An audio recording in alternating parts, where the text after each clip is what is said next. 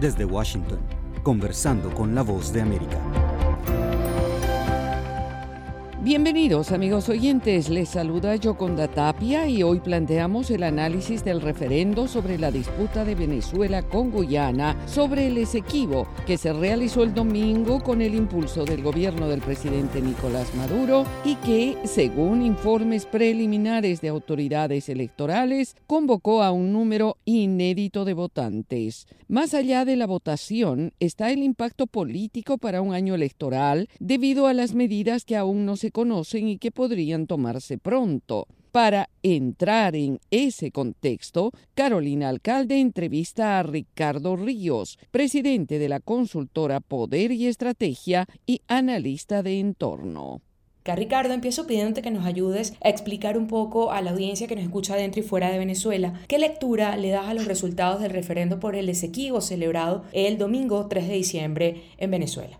Carolina, sí, fíjate, hay creo que varias cosas que analizar con respecto al evento. Eh, la primera es la parte cuantitativa, eh, por supuesto las expectativas de movilización que tenía fundamentalmente eh, el gobierno y lo que finalmente no digamos ocurrió porque se anunció una, una cifra consistente con una alta movilización, pero digamos no, no contrasta con, con, la realidad observada e incluso con la data histórica, ¿no? Entonces creo que allí es donde hay que poner parte de la, del acento de lo que ocurrió y otro elemento o un par de elementos adicionales es, eh, por supuesto, las implicaciones o el impacto que esto va a tener para, para el objetivo que aparentemente fue planteado que es el tema Esequibo, pero que sabemos también que hay, hay una agenda paralela allí del gobierno y esto va a tener también unos altos costos incluso a lo interno de, de pues de la coalición gobernante porque evidentemente hay, hay una serie de, de inconsistencias que bien se puede calificar de fracaso. Ricardo, ¿hay alguna manera de que los venezolanos puedan corroborar, aclarar esas inconsistencias? ¿Hay posibilidad de acceso quizás a los cuadernos electorales, eh, a ese tipo de recursos para poder, mm, digamos, sí, aclarar el resultado? Eh, normalmente eh, que, la, la, forma más, más mm, sencilla de aclarar los resultados es acudiendo a la página web del CNE, en donde se puede ver los resultados e incluso consultar por mesa de votación. Eh, ¿Qué sucede? Que hay un par de elecciones o eventos, eh, comicios, digamos, que han tenido una, un lunar en el sentido de la opacidad, eh, que es la Asamblea Nacional Constituyente de 2017 y la, el, aunque está muy reciente todavía, pero en el caso de la Asamblea Nacional Constituyente hubo unos, unos resultados cuestionables, incluso la empresa Smartmatic cuestionó los resultados y además esos son eh, que nunca se publicaron en la página. Ah, normalmente luego del primer boletín se publica inmediatamente, o si no a las pocas horas, eh, ya van casi 24 horas del primer boletín y no hay resultados eh, del CNE en, el, en, en, el, en la página web. Pero la otra forma es cuando existen testigos de mesa, cuando hay normalmente una elección en donde hay testigos de mesa de los distintos partidos políticos que se quedan con una copia del acta y allí cada quien eh, en sus salas situacionales van, van construyendo la data y la contrastan con el, el resultado oficial. Sin embargo, ayer fue una, una, una jornada muy particular porque no hubo testigos de oposición, no hubo, no, no hubo una movilización de partidos, sino era prácticamente una, una consulta, aunque ciudadana, pero dominada fundamentalmente por la institucionalidad del CNE y el partido de gobierno. De modo que no hay una, una posibilidad es sencilla de contrastar el el resultado y ahí es donde apelamos tanto a la, a la, referencia que nosotros tenemos como las encuestas que habíamos realizado hasta eh, eh, hace unos pocos días en Poder y Estrategia y también la data histórica y te puedo dar detalles en donde mm, efectivamente no, no, no coinciden pues, con el resultado anunciado. Ahora, Ricardo, mucho se habló antes del referendo eh, sobre mm, que el trasfondo era eh, por parte del gobierno evaluar su maquinaria mm, ante las elecciones presidenciales del 2024. ¿Qué implicaciones tiene estos resultados del referendo para las presidenciales? ¿Ves probable además que el gobierno inicie un debate interno que lleve a sustituir al presidente Nicolás Maduro como candidato? fíjate, justamente ese creo que ese es el, el asunto que hay que dilucidar. Primero partamos del hecho que los resultados, eh, para poder profundizar en el análisis, los resultados anunciados no coinciden con lo observado, tanto en la afluencia de número de votantes eh, que se vio durante el día, como eh, señalaba la data histórica que en el mejor resultado que obtuvo Chávez cuando un barril de petróleo a más de 100 dólares y en, su, en la cúspide de su liderazgo fue un poco más de 8 millones de votos en este momento y desde ese momento hubo, una caída ¿no? Eh, eh, en, la participación del partido de gobierno y eh, los últimos comicios no habían podido incluso superar los 4 millones. Entonces, decir que hay 10 millones de votos el día de ayer es inconsistente con lo observado en la tendencia histórica.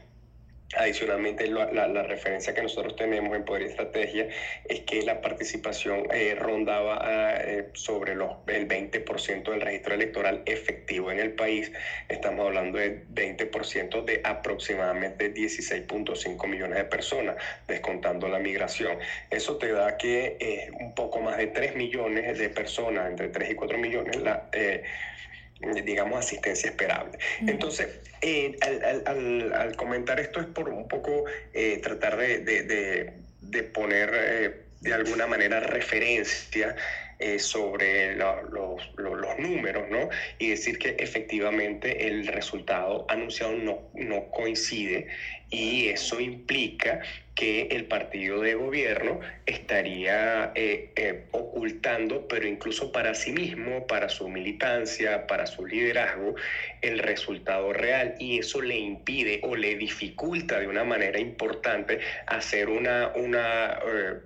de alguna manera, una una evaluación o, introspectiva en donde les, le permita hacer los correctivos eh, necesarios. Sin embargo, si tú ocultas esa cifra, es muy difícil que tú vayas, a, porque lo que se anuncia, eh, Carolina, es una, es una victoria aplastante de 10 millones de votos. Si tú tienes una victoria aplastante, es poco lo que tienes que revisar, solamente tienes que felicitar y tener una algarabía, que no es lo que estamos observando. Entonces, ¿cómo tú vas a ir a reclamar? Llamarle a la militancia, a, los cuadros del partido que no se movieron cuando anunciaste una victoria. Entonces es inconsistente y eso lo hace, eh, eh, eh, hace que el desafío sea aún más complejo de, para el partido. Y la discusión seguramente se va a dar solamente a nivel de cúpula en donde la, uno de los, de los grandes puntos a tratar seguramente será la sustitución de la, de la candidatura de Maduro, que no se, ha sido anunciada, pero que todo el mundo da por hecho porque, bueno, es el presidente y porque ya se religió, a pesar de lo desgastada que está su figura y, bueno, de, la, de las posibles eh, figuras candidateables que se especula está Rafael Lacaba y Delcy Rodríguez. Sin embargo, eso será una discusión de cúpula en donde muy seguramente no habrá eh, una, una, una pues, consulta a las bases del partido. Ahora, eh, ¿ves que ves probable que el gobierno se apoye en estos resultados para organizar alguna acción que los lleve a suspender las elecciones el año que viene? Ese es uno de los escenarios que nosotros manejamos justamente eh, porque eh, se demostró que por vía electoral hay, hay, muy poca capacidad de movilización y aunque haya un escenario en donde la oposición se presente muy fragmentada, en la medida que tú tengas una referencia opositora que pueda movilizar, incluso estando inhabilitada, en este caso María Corina Machado, y que logre aglutinar un, un, movimiento, sino alrededor de su persona, alrededor de un candidato que le pueda brindar su apoyo, entonces estamos hablando que eh, con, con 20, 25% de, de la participación o un poco más, pero alrededor de, decir de 25-30%, cualquier candidato derrotaría al candidato de gobierno. Entonces, eso pone... Eh, eh, para, para, simplificarlo, es improbable que el gobierno eh, vaya a un evento electoral en donde tenga dudas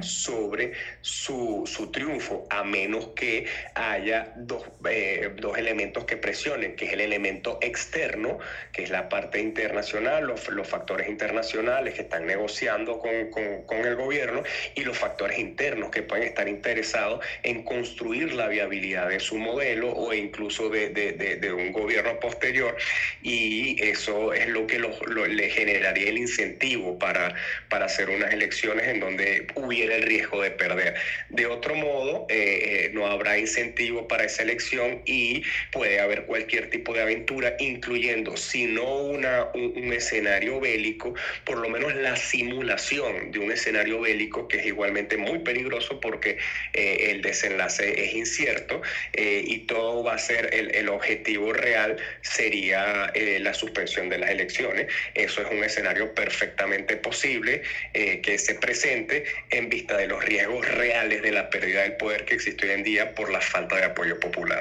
Bien, Ricardo, muchísimas gracias por estos minutos para La Voz de América. Muchas gracias a ustedes, Carolina. Era el analista y consultor Ricardo Ríos en entrevista con Carolina Alcalde, poniendo contexto al referendo realizado el domingo en Venezuela para preguntar a la población si el país debería reclamar derechos sobre el Esequibo. Gracias por sintonizarnos. Síganos diariamente en este podcast Conversando con la Voz de América en nuestro canal de YouTube, la página web vozdeamerica.com y nuestra red de afiliadas en América Latina y el Caribe. Los esperamos en la próxima edición.